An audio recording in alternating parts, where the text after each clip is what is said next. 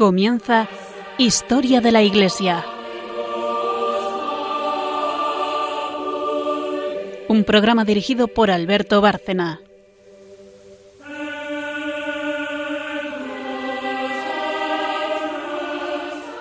Buenas noches, oyentes de Radio María y de este programa Historia de la Iglesia. Vamos a seguir en línea con el último programa para quien lo, para quien lo haya oído, pero para quien no lo haya hecho, pues eh, ahora explicaré un poco de qué, de qué iba, qué temas tocamos entonces. Pero antes de empezar, como siempre, saludar a, al resto del equipo. Lo hacemos tres. María Ornedo, buenas noches. Buenas noches a todos. Carmen Turdemontis, buenas noches. Buenas noches a todos. Y explicó, aunque parezca reiterativo lo de siempre, para quien no conozca el programa, tiene tres secciones. Primero historia, que hace Carmen, la historiadora del programa. Eh, hoy nos va a traer también, vamos a seguir más o menos en torno a la época que vimos en el programa anterior, la caída del Imperio Romano. Bueno, del occidental. Porque el otro, el Imperio Oriental o Bizantino, mm, sobrevivió mil años más al de Occidente. Eh, la segunda parte es un santo que tiene relación, guarda relación con el tema que estamos viendo. Y por último, María, en la tercera sección, nos trae magisterio. En el programa anterior nos trajo una homilía interesantísima de Macario el Grande. eh, y hoy yo creo que vamos a seguir con Macario el Grande, me da la impresión por lo que comentaba antes ella. Y si tuviéramos tiempo, nos vamos a ir también a los apotegmas, a alguno de los apotegmas de los padres del desierto. Para quien no lo sepa, son los dichos de estos padres del desierto que fueron recogidos y anotados y guardados por sus discípulos y nos han llegado hasta hoy. Así que este es la, el esquema del programa y como decía antes, estamos en, en ese cambio de un mundo en otro, porque la caída del Imperio Romano eh, conviene recordar que significa el final de la, de la historia antigua. El 476 se acaba toda la historia antigua.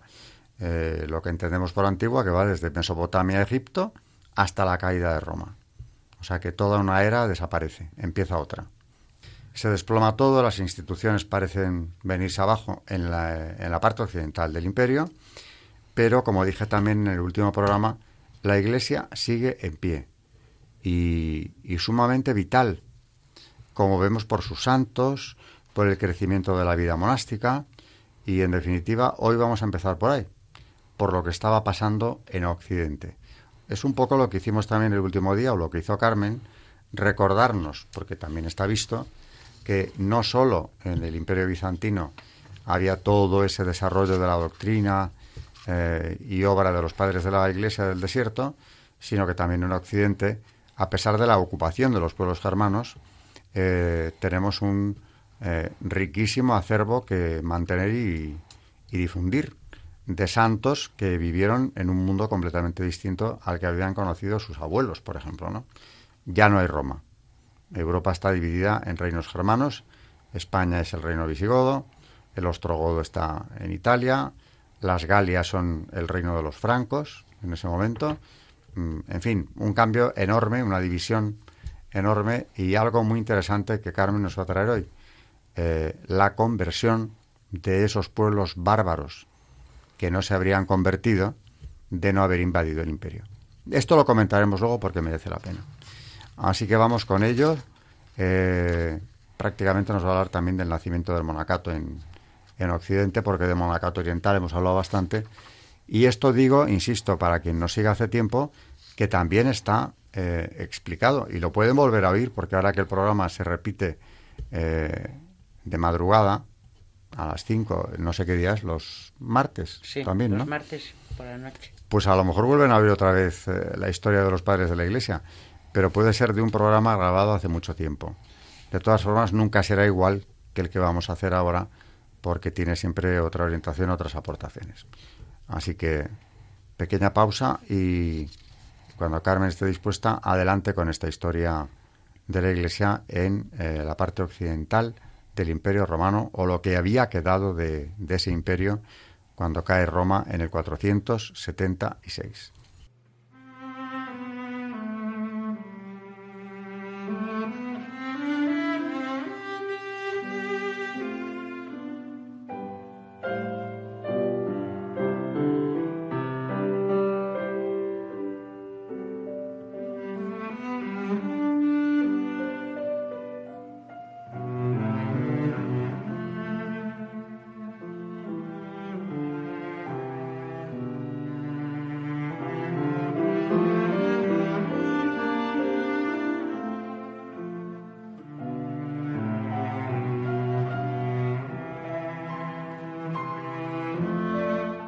Están escuchando en Radio María Historia de la Iglesia, dirigido por Alberto Bárcena.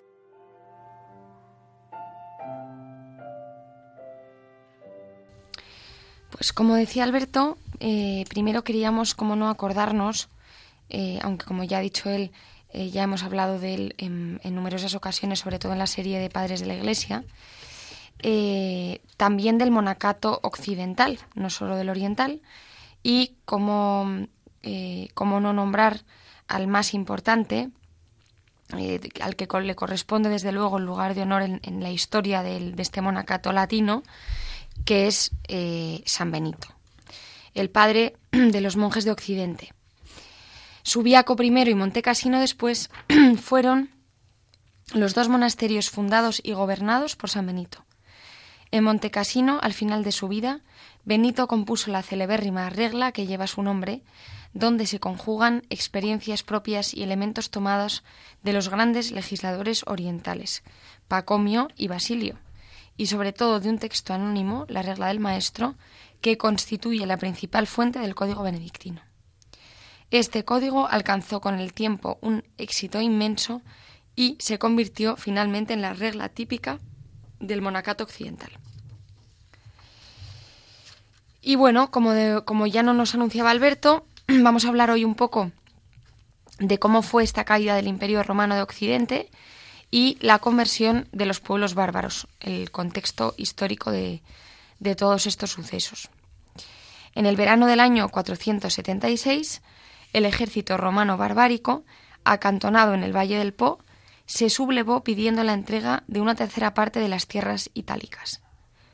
El joven emperador Rómulo Augustulo, fue depuesto del trono y Odoacro, el oficial bárbaro cabeza de la revuelta, no promovió un nuevo emperador, y envió las insignias imperiales al soberano del Imperio Oriental, Zenón. El Imperio Romano de Occidente, tras una larga agonía, había desaparecido. Las invasiones bárbaras constituyen un hecho de trascendencia máxima para la historia cristiana. Hasta entonces, la expansión del Evangelio se había limitado prácticamente a los pueblos de cultura mediterránea, con alguna rara excepción, como fue el caso de Armenia. Desde finales del siglo IV, las grandes migraciones populares tuvieron la virtud de poner en contacto con la Iglesia a todo un nuevo mundo étnico, étnico y cultural, germanos y eslavos, magiares y escandinavos. Se abrieron al cristianismo en el curso de los siglos siguientes. Las invasiones crearon oportunidades insospechadas de expansión cristiana.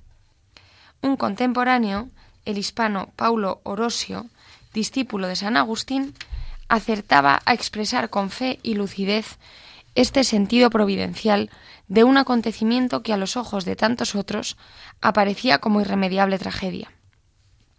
Dice Pablo Orosio, aun cuando los bárbaros hubieran sido enviados a suelo romano con el solo designio de que las iglesias cristianas de Oriente y Occidente se llenaran de unos suevos, vándalos y burgundios, y de otras muchedumbres innumerables de pueblos creyentes, habría que alabar y exaltar la misericordia de Dios porque hayan llegado al conocimiento de la verdad, aunque sea a costa de nuestra ruina, tantas naciones que si no fuera por esta vía, seguramente nunca hubieran llegado a conocerla. La mayoría de los pueblos germánicos invasores de Occidente no se convirtieron directamente desde su paganismo ancestral al cristianismo católico, su conversión pasó por un estadio intermedio de cristianismo arriano. Es preciso explicar la razón de esta peripecia para comprender tan importante página de la historia religiosa europea. El arrianismo se introdujo en el mundo germánico a través del pueblo visigodo. En el año 367, este pueblo, asentado en la Dacia y presionado por los hunos, solicitó del emperador Valente licencia para cruzar el Danubio entonces frontera romana, y establecerse en suelo imperial. Los visigodos, según el testimonio de su historiador Jordanes, ofrecieron a Valente reconocer su autoridad y vivir de acuerdo con las leyes romanas a mayor abundamiento, se declararon dispuestos a hacerse cristianos si se les enviaban misioneros conocedores de su lengua. El emperador Valente permitió a los visigodos instalarse en la Tracia y la Moesia, y como era riano, envió para cristianizar los misioneros de su secta. La comunidad gótico-arriana, dirigida por el obispo Ulfilas, desempeñó entonces un papel determinante. Ulfilas compuso el alfabeto gótico y tradujo la Biblia a esta lengua, convertida gracias a él en lengua escrita. Provistos de este valioso instrumento de catequesis, los, los, misioneros de la escuela de Ulfilas difundieron su doctrina entre el pueblo visigodo, que antes de, de finalizar el siglo IV estaba ya totalmente arrianizado. Eran justamente los mismos años en que el arrianismo se desvanecía como problema teológico vivo en el ámbito de la Iglesia Universal. Esta paradójica coincidencia tuvo la virtualidad de favorecer el arraigo del arrianismo entre los germanos. Pasó a ser su religión nacional, un factor más de diferenciación entre las minorías germánicas invasoras, políticamente dominantes, y las poblaciones mayoritarias, romanas y románicas y católicas. El arrianismo se hizo así religión de casi todos los pueblos germánicos. Vándalos y ostrogodos siguieron siendo arrianos nada más y nada menos que hasta el siglo VI, hasta su extinción. Otros tuvieron tiempo suficiente para completar su itinerario religioso con una segunda conversión al catolicismo. Por ejemplo, los suevos de Galicia y los burgundios en aquel mismo siglo VI y los visigodos en tiempos de Recaredo. Las supervivencias arrianas en la Italia longobarda persistieron hasta muy avanzado el siglo VIII. En este contexto histórico es fácil advertir la importancia que revistió la conversión de los francos. A una hora en que todos los reinos germánicos de Occidente profesaban el arrianismo, un pueblo joven y vigoroso rompió este esquema religioso político, el pueblo franco. Los francos eran paganos en la segunda mitad del siglo V, cuando se extendieron por el norte de las Galias, que tras sus victorias sobre burgundios y visigodos iban a ser definitivamente el reino de los francos, Francia. Pero su opción religiosa no fue el arrianismo germánico, sino la Iglesia católica. En la Navidad de un año en torno al año 500, el rey Clodoveo, el rey franco, Clodoveo, recibió el bautismo católico. De San Remigio, obispo de, de influencia de su mujer Clotilde.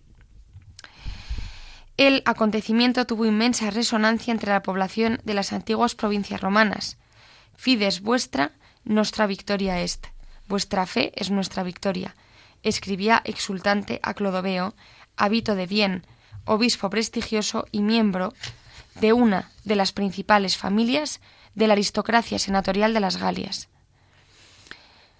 Y formulaba Habito una tercera observación, preñada de consecuencias trascendentales para el futuro. En adelante no habría, como hasta entonces, un solo monarca católico en el mundo, el emperador oriental. Occidente también tendría el suyo y ese monarca era el rey de los francos. Las invasiones bárbaras provocaron en ciertas regiones un claro retroceso del cristianismo.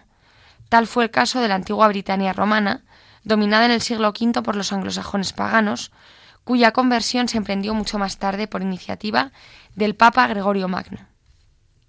Entretanto, en aquel mismo siglo V se produjo la evangelización de Irlanda, que dio un impulso decisivo a la vida de las cristiandades célticas. En el continente europeo, la acción misional de la Iglesia, de la iglesia se dirigió hasta el siglo VI a los pueblos invasores, ocupantes de tierras romanas.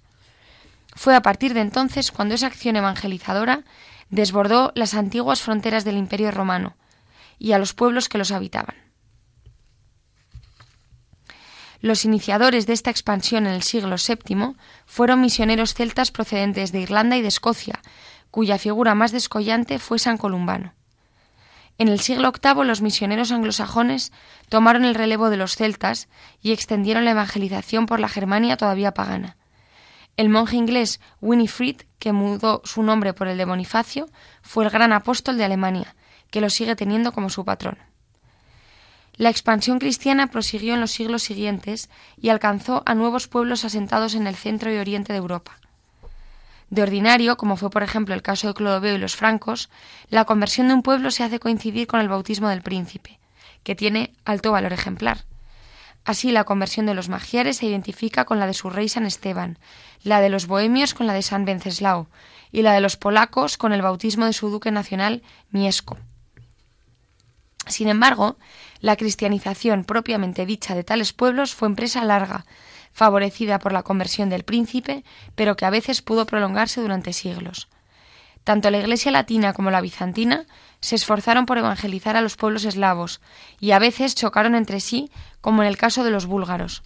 Pero hubo también figuras admirables como los santos hermanos Cirilo y Metodio, misioneros bizantinos, cuya acción apostólica fue confirmada de modo solemne por la autoridad papal. En conjunto puede afirmarse que los, eslavos occidentales se adhirieron a la Iglesia latina, mientras los orientales, evangelizados por misioneros bizantinos, quedaron en el ámbito del Patriarcado de Constantinopla. La principal conquista cristiana de la Iglesia griega fue la de Rusia y el bautismo del gran duque Vladimiro. Puede considerarse como el momento de la conversión de su pueblo.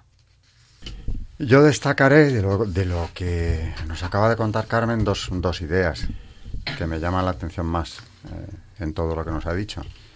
Eh, en primer lugar, el hecho de que tenemos con la conversión y bautismo de Clodoveo, el rey de los francos, eh, la aparición en Occidente de un gran rey. Se había quedado sin emperador con la caída del Imperio Romano Occidental. Parecía que ya el único soberano que representaba el cristianismo era el emperador de Oriente, el emperador del, romano de Oriente. Y aquí surge una gran figura que es Clodoveo, convertido en esa Navidad en torno al 500 aproximadamente.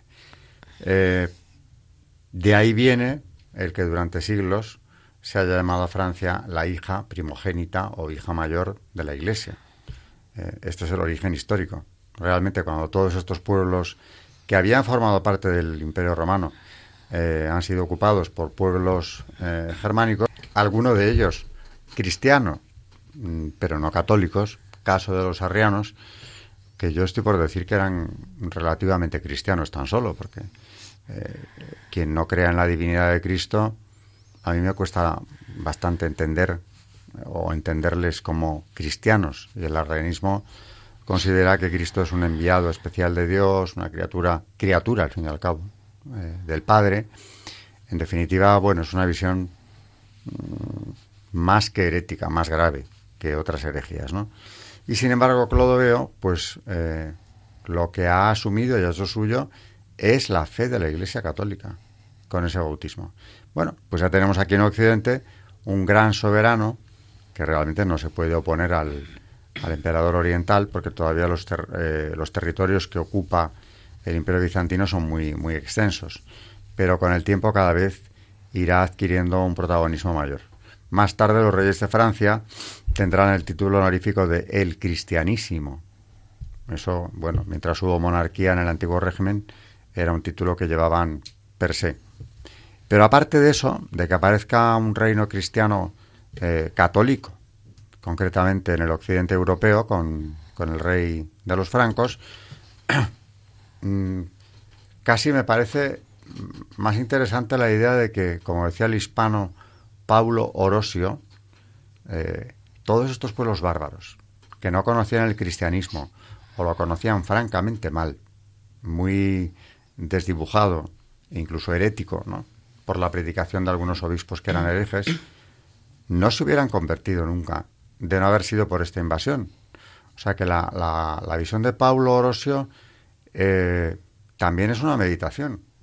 Eh, aquí sí que se ve con claridad como Dios del mal saca el bien.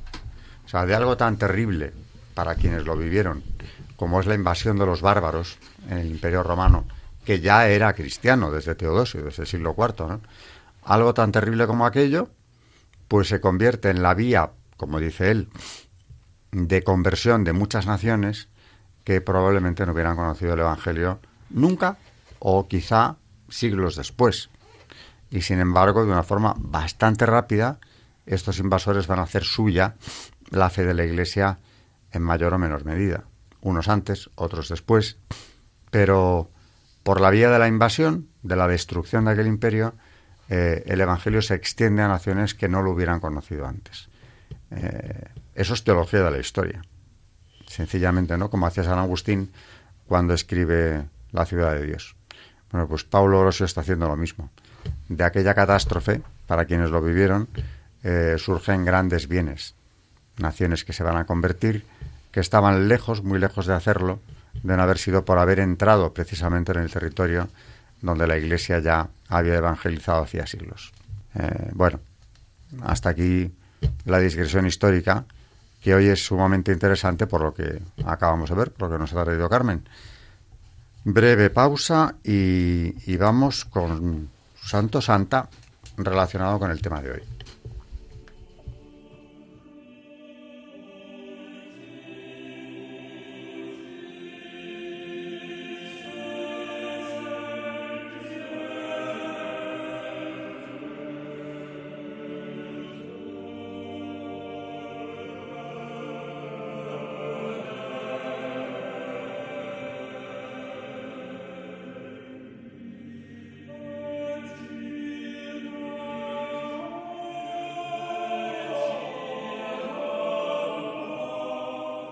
Están escuchando en Radio María Historia de la Iglesia, dirigido por Alberto Bárcena.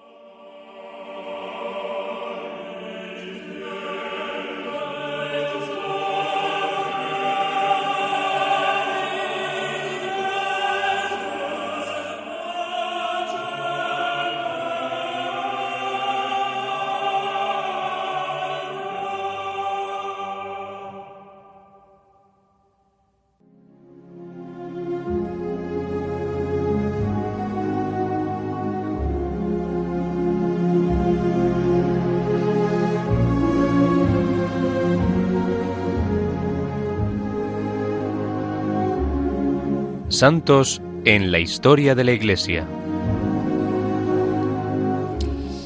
Hoy vamos a hablar de Santa Escolástica. la única fuente histórica que tenemos sobre la vida de Santa Escolástica, hermana de San Benito, son los capítulos 33 y 34 del segundo libro de los diálogos de San Gregorio Magno. Las noticias legendarias que se añadieron enriquecen poco la imagen sencilla e intensa de la santa pero a San Gregorio no le interesaba presentarnos una noticia biográfica completa, sino completar el perfil interior del padre del monacato occidental. Parece ser que el año de nacimiento de los dos santos coincide, en el año 480.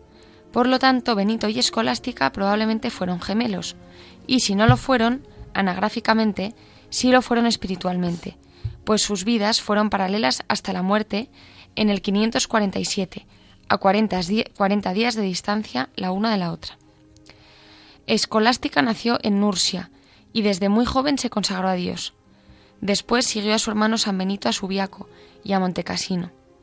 En Piumarola, a los pies del monte, estableció su monasterio, como si humildemente hubiera querido detenerse en las faldas de la montaña, en cuya cumbre el hermano había fijado su habitación. Pero a pesar de estar tan cerca en el lugar y en el afecto, Benito bajaba a visitar a la hermana solo una vez al año. Es comprensible que Santa Escolástica quisiera detenerse un poco más con su hermano, pero San Benito era muy riguroso en el cumplimiento de la regla que él mismo había impuesto. En el último coloquio que tuvo lugar tal vez el primer jueves de cuaresma del año, del año 547, Dios demostró que le agradaba más el gesto de afectuosa caridad que el cumplimiento riguroso de la regla. En efecto, Escolástica le pidió al hermano que permaneciese con ella, como refiere San Gregorio, para que toda la noche hasta el día siguiente pudieran hablar de la alegría de la vida celestial. Ante el severo reproche de Benito, el Escolástica juntó las manos y permaneció en oración. Pudo más ante Dios porque amó más, comenta San Gregorio Magno. Y efectivamente, pocos instantes después pareció que se abrían las cataratas del cielo. El aguacero y los truenos obligaron a San Benito a desistir de regresar al monasterio, pero le echó la culpa a la hermana que cándidamente replicó Pues bien, yo te lo pedí y no me quisiste escuchar. Pedí al Señor y Él sí me escuchó. Vete pues, vete pues si puedes y regresa al monasterio. En el lugar del prodigio se construyó la llamada iglesia del coloquio, y en recuerdo de este episodio se invoca a Santa Escolástica contra los rayos y para obtener la lluvia. A los tres días de ese maravilloso coloquio, San Benito durante la oración vio que el alma de Escolástica volaba al cielo en forma de paloma, y a los cuarenta días él la siguió para vivir eternamente la alegría celestial. Esto también nos recuerda que, al igual que hemos visto en, en la parte oriental del imperio, también surgieron comunidades femeninas en, en, Occidente, incluso ya antes, por supuesto, de la fundación de Santa Escolástica. Hemos visto aquí en Historia de la Iglesia cómo en tiempos del Imperio Romano hubo eh, mujeres, las viudas o las vírgenes que se consagraban al servicio de Dios exclusivamente en pleno Imperio Romano pero desaparecido este, empezando ya un periodo nuevo, porque un dato interesantísimo, Santa Escolástica y San Benito, parece ser que gemelos, pues nacen solo cuatro años después de la caída del Imperio Romano, eh, en el 580, en el 480, perdón. Es decir, que son precisamente recién nacidos, llegan al mundo cuando el imperio acaba de desplomarse. Conocen sus restos, claro, pero ya ellos viven eh, en una Italia ocupada por los pueblos bárbaros. Y sin embargo, como vemos, mm, sin grandes dificultades pueden fundar eh, comunidades religiosas. Incluso San Benito cambia de, de ubicación para terminar en Montecasino, mientras que ella, escolástica, también se instala cerca con sus, eh, con sus monjas consagradas a la vida contemplativa mm, y observan una regla similar a la de su hermano. O sea que Mm, no pensemos que la entrada de los bárbaros, como veíamos en el programa anterior, significa el final del cristianismo. Lo que no significa que en ciertas zonas de Europa no hubiera, eh, precisamente en esa época, e incluso más tarde, una persecución muy cruel por parte de los paganos, sobre todo los germanos del norte de la Germania Superior, contra los cristianos, con todavía grandes matanzas de cristianos, pero en el sur en la zona que había sido ya romanizada, lo que vemos es lo contrario, como estos germanos van acercándose eh, al cristianismo. Así que, igual que en Oriente hemos visto abás y amás del desierto, o monjes y monjas que también viven en comunidad, aquí en Occidente, por supuesto, eh, igual que antes de la caída del imperio, se ven. Escolástica es un ejemplo precisamente de fundadora de una comunidad religiosa femenina. Eh, así que mm, insisto en la idea que ya veíamos en el programa anterior. No son mundos tan distintos. Eh, insisto también en la idea de que tenemos una enorme cantidad de documentación que se ha conservado de los padres orientales y de esos eh, padres del desierto, que son los apotegmas, los dichos que no escritos suyos, que nos han llegado hasta hoy a través de discípulos que repitieron o escribieron lo que estos decían, ¿no? Y nos vamos ya, mm, en pocos minutos, al magisterio que nos trae María una vez más, eh, volviendo con... Eh, Macario. Volvemos con Macario. Eh, hay otra homilía de Macario también muy interesante y, digna de ser comentada. Y si tuviéramos tiempo, también hay alguna apotegma de los padres del desierto que, que nos traerá María.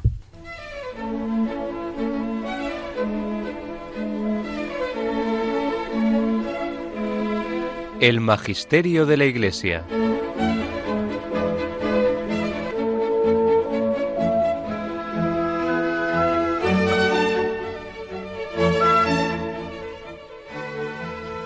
Pues hoy traemos otra homilía de Macario que se llama No basta con renunciar a los placeres de este mundo si no se logra la felicidad del otro mundo.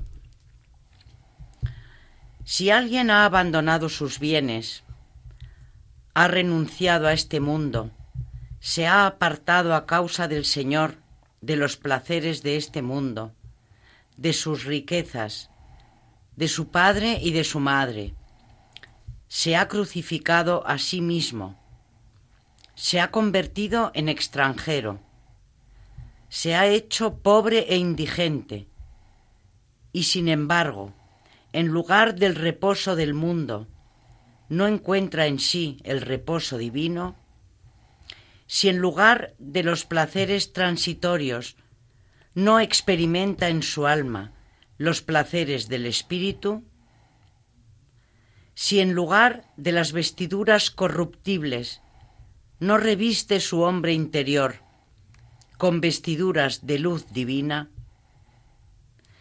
si en lugar de las relaciones transitorias y carnales no experimenta en su alma de manera cierta la comunión con Dios, si en lugar de la alegría aparente de este mundo no tiene dentro de sí la alegría del Espíritu, si no recibe en su alma el consuelo de la gracia celestial, ni la divina saciedad, mientras se le muestra la gloria del Señor, como está escrito, si en lugar de este gozo transitorio no adquiere en su alma ahora el gozo intemporal y deseable, entonces este hombre se ha convertido en sal insípida y es el más digno de compasión de todos los hombres. Está privado de los bienes de este mundo y todavía no disfruta de los dones divinos no conoce los misterios divinos, que son consecuencia de la actuación del Espíritu en su hombre interior. Una persona se hace extranjera en este mundo para que su alma sea transportada con sus pensamientos a otro mundo y otro tiempo, según lo que dice el apóstol. Nuestra ciudadanía está en los cielos. Aunque caminemos en la carne, no militamos en la carne. Por eso, quien ha renunciado a este mundo tiene que creer firmemente que es necesario, desde ahora, pasar a otro mundo, por medio del pensamiento y a través del espíritu. Ser ciudadano de ese mundo, disfrutar y gozar de los bienes espirituales y que el hombre interior nazca del Espíritu, como dice el Señor, el que cree en mí ha pasado de la muerte a la vida. Juan 5:24. En efecto, hay otra muerte además de la muerte visible y otra vida además de la vida visible. Dice la escritura lo siguiente. La que se entrega a los placeres, aunque viva, está muerta. 1 Timoteo 5:6. Y dejad que los muertos den sepultura a sus muertos. Lucas 9:60. Porque los muertos no te alabarán, Señor, sino que nosotros, los vivos, te bendeciremos. Salmo 113. El sol, una vez que ha salido, está todo entero sobre la tierra, pero cuando se va a poner, recoge sus rayos y se marcha a su casa. De la misma manera, el alma que no ha nacido de arriba, del espíritu, está toda entera en este mundo, con sus pensamientos y sus reflexiones, y se extiende sobre la tierra hasta el horizonte. Pero, en cuanto es considerada digna de recibir el don de nacer del cielo y de entrar en comunión con el Espíritu, 2 Corintios 13, entonces recoge sus pensamientos, los guarda dentro de sí y entra en el Señor, en la morada celestial que no fue construida por mano humana. Todos sus pensamientos se hacen celestiales, puros y santos, y se elevan hacia el aire divino.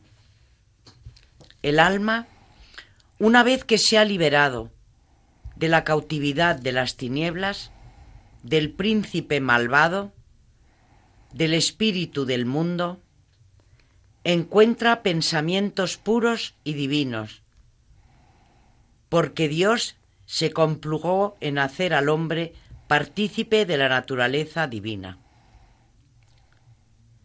Si te apartas de todas las cosas que hay en esta vida y perseveras en tu oración, ¿no vas a considerar este esfuerzo más bien como algo reconfortante? ¿Y no vas a encontrar en esta pequeña tribulación y fatiga la mayor alegría y el solaz más intenso? Si tu cuerpo y tu alma se consumieran cada día durante tu vida, ¿qué significaría esto en comparación con tales bienes? Oh misericordia inefable de Dios. Él en persona se ofrece como don gratuito a quienes creen que en breve poseerán a Dios como herencia, que Dios habitará en el cuerpo del hombre y que el Señor tendrá en el hombre una bella morada.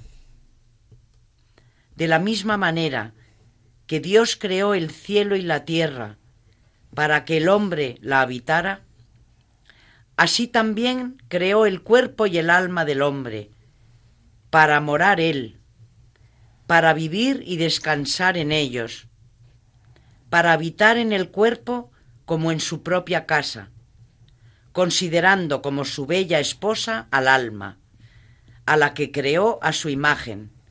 Génesis 1.26. El apóstol dice, Os he unido a un solo esposo, para presentaros a Cristo como una virgen pura 2 Corintios 11, 2. Su casa somos nosotros. Hebreos 3, 6. De la misma manera que el hombre guarda en su casa con gran esmero todos sus bienes, así también el Señor conserva y guarda en su casa, esto es, en el alma y en el cuerpo, las riquezas celestiales del Espíritu ni los sabios con toda su sabiduría, ni los prudentes con toda su prudencia, pudieron comprender lo sublime del alma, ni decir lo que es. Solamente lo pueden hacer aquellos a quienes, a través del Espíritu Santo, se les concede comprender el alma y se les revela un conocimiento exacto de la misma. Ahora mira, juzga y comprende cómo es esto. Escucha, Él es Dios, ella no es Dios. Él es el Señor, ella su servidora. Él es el Creador, ella la criatura. Él es el artesano, ella la obra. La naturaleza de Él y la de ella no tienen nada en común, sino que Él, a través de su amor y misericordia inagotables, inefables e incomprensibles, tuvo a bien vivir en este producto de sus manos, en esta criatura inteligente y en esta obra preciosa y selecta, como dice la Escritura, para que seamos primicias de sus criaturas, para que seamos su sabiduría y vivamos en comunión con Él, para que seamos su morada y su esposa preciosa y pura.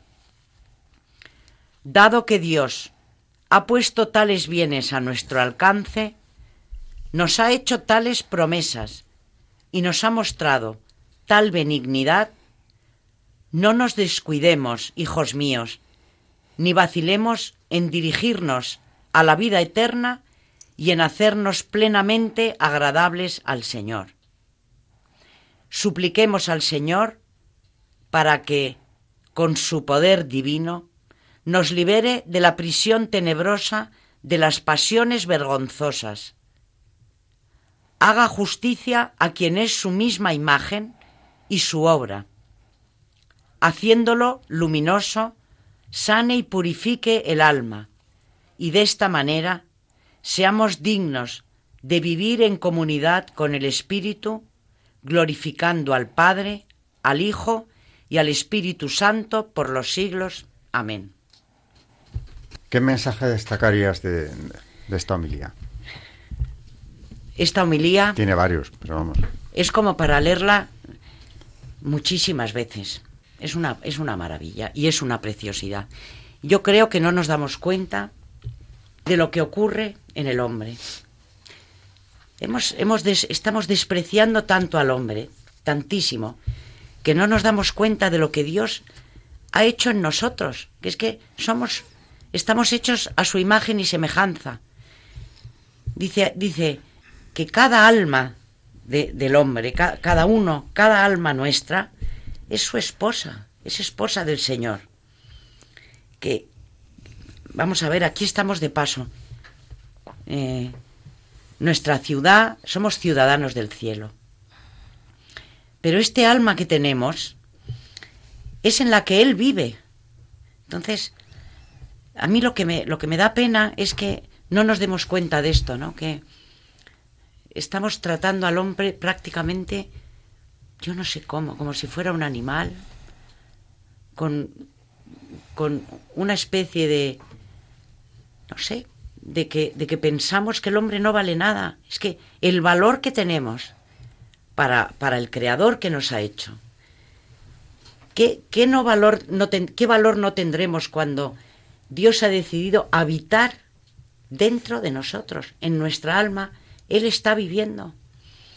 Si nosotros hacemos oración, pedimos que venga a nosotros y, y Él está viviendo en, en nosotros, para luego llevarnos a la vida eterna, pues yo creo que tendríamos que intentar hacer las cosas un poco mejor, que cada vez que tenemos que nos dejamos arrastrar por nuestras pasiones, nuestras bajas pasiones, estamos mm, estamos haciendo una barbaridad, ¿no? Estamos haciendo una cosa sagrada, la estamos corrompiendo y, y bueno, pues que que nos demos cuenta de esto, ¿no? Que si de verdad viviéramos así, estaríamos con una alegría tan grande de pensar quién vive en nosotros, en nuestro cuerpo y en nuestra alma. Que nosotros no, no, no vamos a quedarnos aquí, que nuestra patria está en el cielo y que somos absolutamente unos privilegiados. Yo me admiro de, de cómo Dios se enamora de la criatura que ha creado porque estos son palabras que se nos escapan.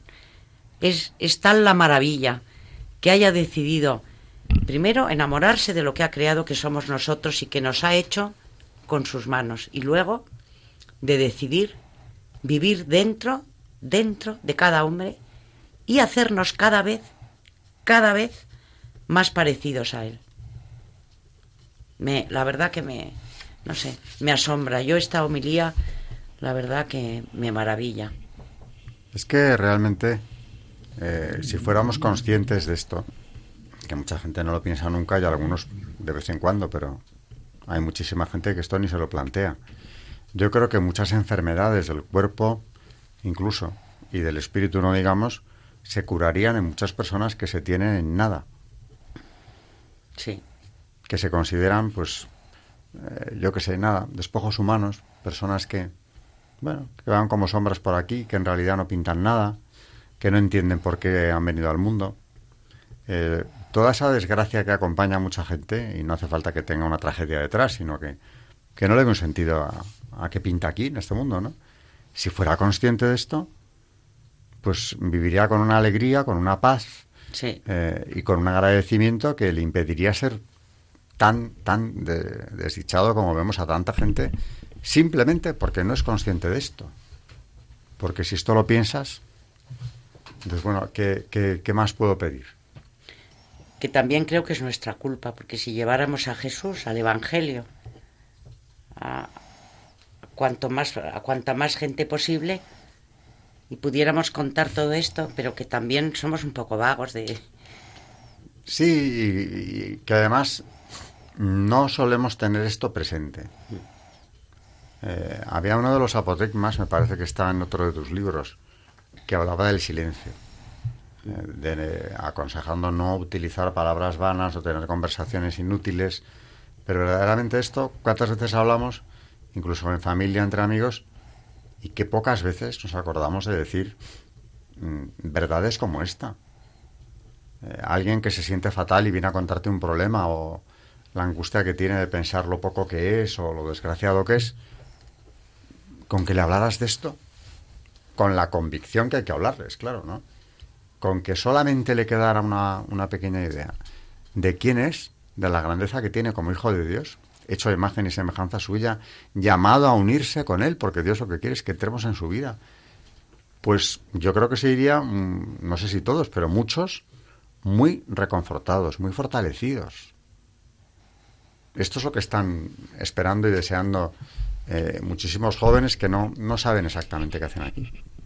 Yo creo también, como dice María, que también es un poco, eh, por lo menos yo lo que veo entre los jóvenes, es que pues los católicos muchas veces, a menos que sea nuestro grupo donde estamos cómodos, eh, nuestro grupo de oración, o donde estamos nosotros cómodos para hablar de esto, luego al resto del mundo es como que nos da vergüenza hablarlo, ¿no? Incluso el otro día hablándolo con unos amigos que me decía, eh, hablábamos, ¿no? Que a veces pues mm, incluso un domingo, ¿no? O algún día entre semana que va a misa, ¿a dónde vas? Pues mm, yo ya me voy tal, y como que o, estamos en, nuestro círculo de personas que, hablamos el mismo idioma, eh, tal, o en otros círculos, o en el trabajo y tal, es que yo creo que tenemos un poco de, de como de complejo. Entonces, también, claro, lo que estamos haciendo con esto es que eh, estamos quitando la oportunidad a mucha gente de que con nuestro testimonio les podamos ayudar es que de esto es al revés, es que hay que evangelizar y muchas veces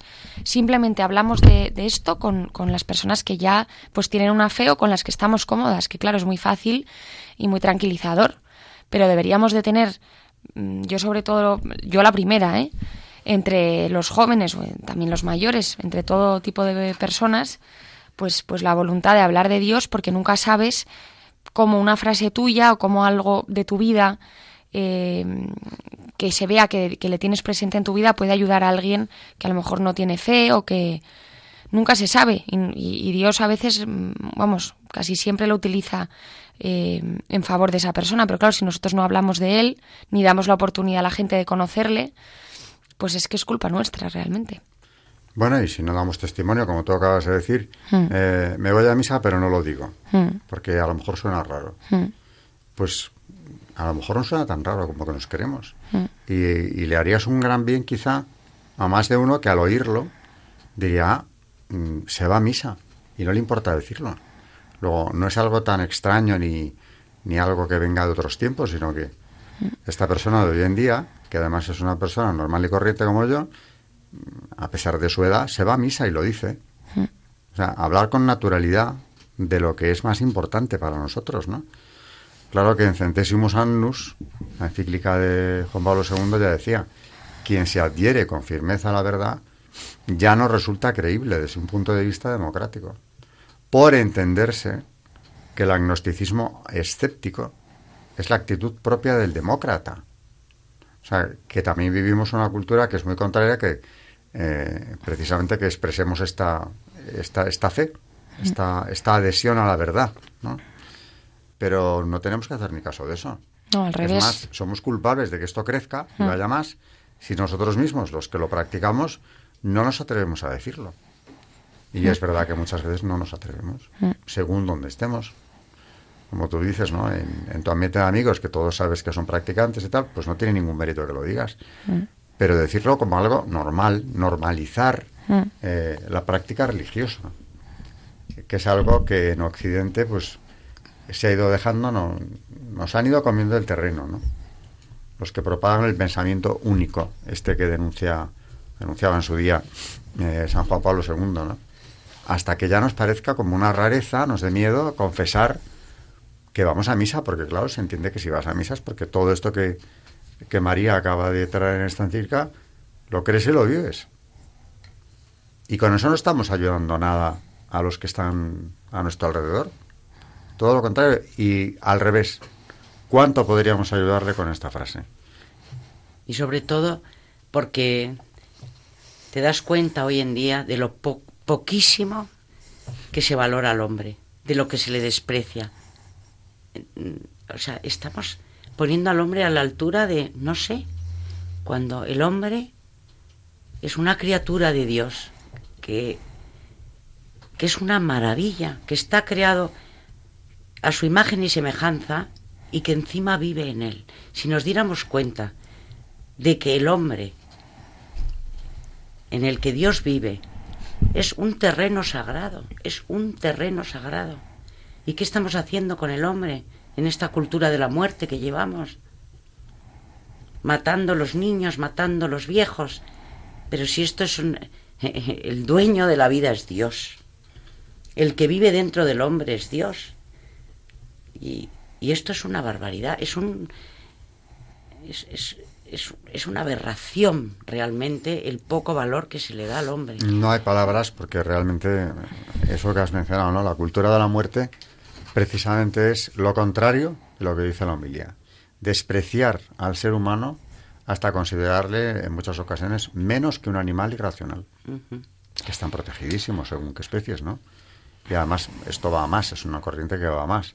Y sin embargo, eh, la criatura humana que está llamada a eso, a unirse con Dios y que además es la única criatura capaz de conocer y amar a su creador, no hay más.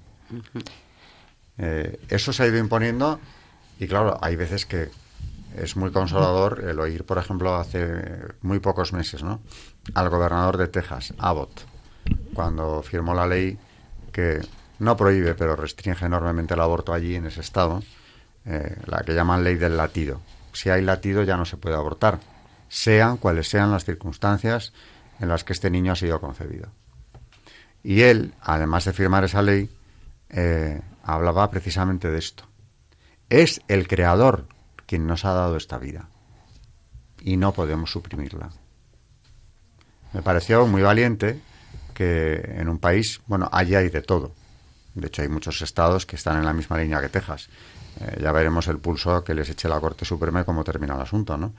Pero que en un país donde, sin embargo, en otros estados, en Nueva York, existe ya legalizado el aborto a término, eh, que salga un gobernador como Abbott diga esto, la vida la da el creador. O sea, no es una casualidad ni es que seamos superiores por alguna razón, no sé, genética. No, es que es del creador.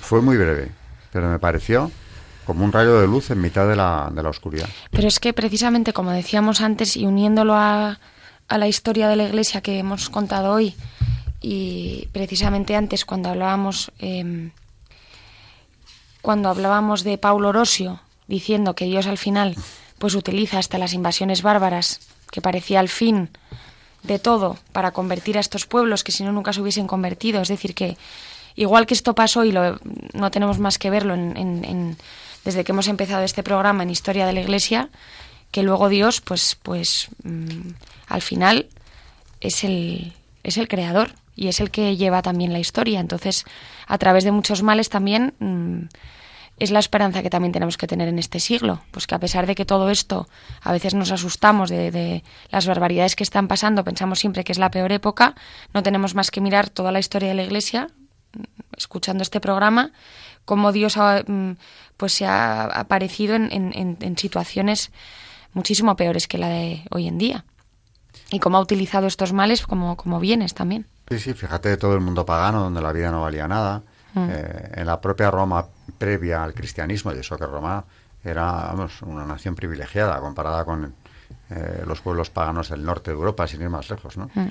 Eh, y, sin embargo, mmm, pues aquí estamos, ¿no? Y hemos pasado por, por situaciones, es verdad que muy difíciles, pero eh, estas homilías, estos textos que, que trae María, yo creo que deberíamos pensarlos y divulgarlos, o por lo menos sacar ideas de aquí, para cuando estemos en una reunión donde veamos que hay alguien que necesita esta ayuda, pero que la necesita mucho, muy urgentemente, para ser feliz, para vivir una vida normal, sacarlo a relucir.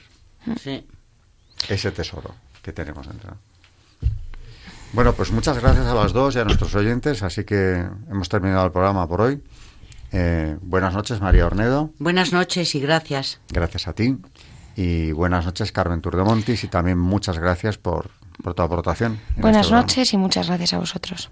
Buenas noches a todos los oyentes de Radio María y hasta el próximo programa que, que volveremos a oírnos, a vernos, por lo menos eh, a través, vernos en sentido figurado, oírnos a través de la radio y poder seguir hablando de esto eh, que creo que es eh, desde luego importante. Bueno, En realidad debería ser el centro de nuestras vidas. Buenas noches a todos, digo, y gracias a, también a los oyentes de Radio María.